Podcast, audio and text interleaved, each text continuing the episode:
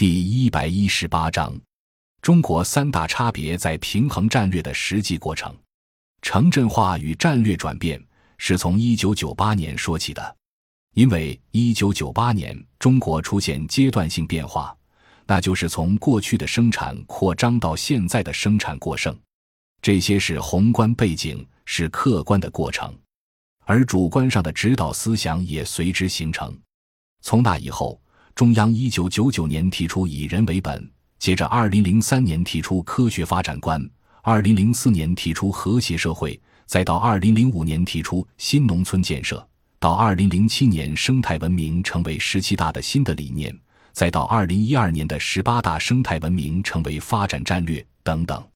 这个期间内，城镇化多次被作为战略转变的内容提出。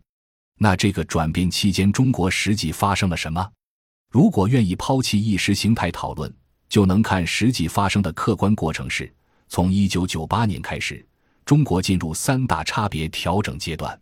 须知，三大差别并不是完全客观形成的，某种程度上带有主观的态度。因为邓小平作为中共改革开放的总设计师，在他推动改革开放的一开始就明确讲，要允许一部分人、一部分地区先富起来。然后再先富带后富，这是明确说的，在邓选里边是能明确看到的。但是他这句话也是矛盾的，因为他下边接着说：如果我们最后造成了贫富两极分化，那我们就失败了，改革开放就失败了，我们这个党也就失败了。前边说允许，后边说不行，这不就矛盾吗？但这对于后边的领导者来说。已经造成的两极分化、三大差别都要再平衡回来。当一九九八年生产过剩的时候，中国的领导人实际上执行的是在平衡战略。要注意，中国的三大差别分别叫做区域差别、城乡差别、贫富差别。当生产过剩，要用国债投资拉动经济增长，就不能简单靠市场。还有，因为市场只会造成差别。市场不会自发的调节差别，这些是常识。只要是客观立场的学者，都会承认市场不会自发的去平衡差别，所以才会有市场失败，也叫市场失灵。因此，政府用国债做公共品投资的时候，主要应该是用于化解三大差别。所以，从朱镕基时代开始，中央政府平均两年提出一次大的调整战略。先投入的项目主要是区域差别在平衡，所以就要注意这个提出过程。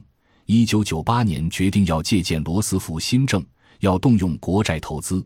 一九九九年就是西部大开发战略，总投资规模是三万六千亿，其中三分之二两万四千多亿是国债投资。两年之后，二零零一年，中央提出的是东北老工业基地振兴战略，投了两万多个亿。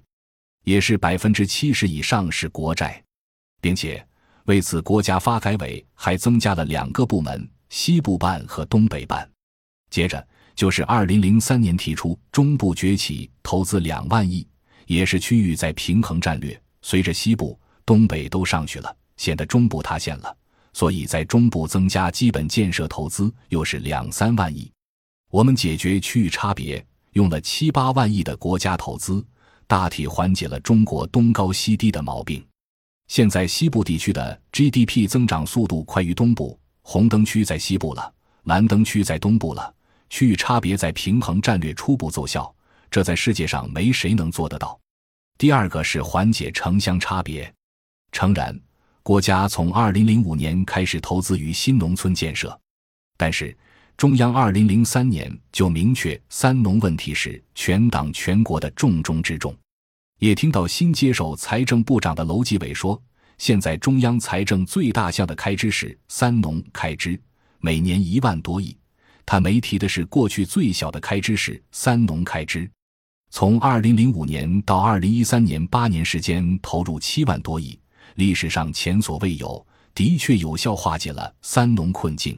农村实现五通一平，五通通电、通路、通水、通电话、通宽带；一平大规模平整土地，搞水利建设。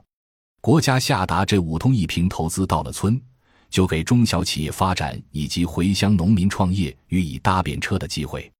因此，现在农村发展，看这次三中全会，无论是土地制度、合作社制度、新型经营主体制度等等这些制度的提出，很大程度上是在国家大规模基本建设导致五通一平之后，现在该老百姓们大显身手了。所以，连续八年的新农村建设投资，中国初步实现了城乡差别再平衡。须知，这在其他的发展中国家是做不到的。没有哪里能做到城乡差别再平衡，也没有哪能做到区域差别再平衡。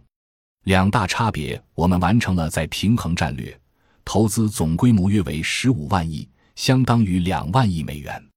这就好有一比，美国就是投资是如何投的，主要投向金融部门，于是乎百分之九十九的收益由百分之一的人占有，这就是两国的最大不同。中国为什么现在还能一枝独秀？不就是因为采取了三大差别在平衡的战略吗？不过，是不是领导人都有这么明确的在平衡理念，我不好说。只是说，从客观结果看，是三大差别已经平衡了两个，那么剩下该由政府干什么呢？那就是贫富差别在平衡。对此，要想做得到，就得沿着社会主义大道向前走。二零一三年的这次三中全会开始强调什么呢？房地产税已经提上议事日程，并且要立法。这是要干嘛呢？因为我们现在大量的中产阶级跟富人崛起了，经济下滑阶段，所有的其他实体投资领域都不挣钱，只有房地产的价格增长速度大大快于在银行存款利息收益增长的速度。这就是房叔房婶大量存在，但与房奴并存。其实就是社会收入差别难以再平衡客观造成的。为什么难以再平衡呢？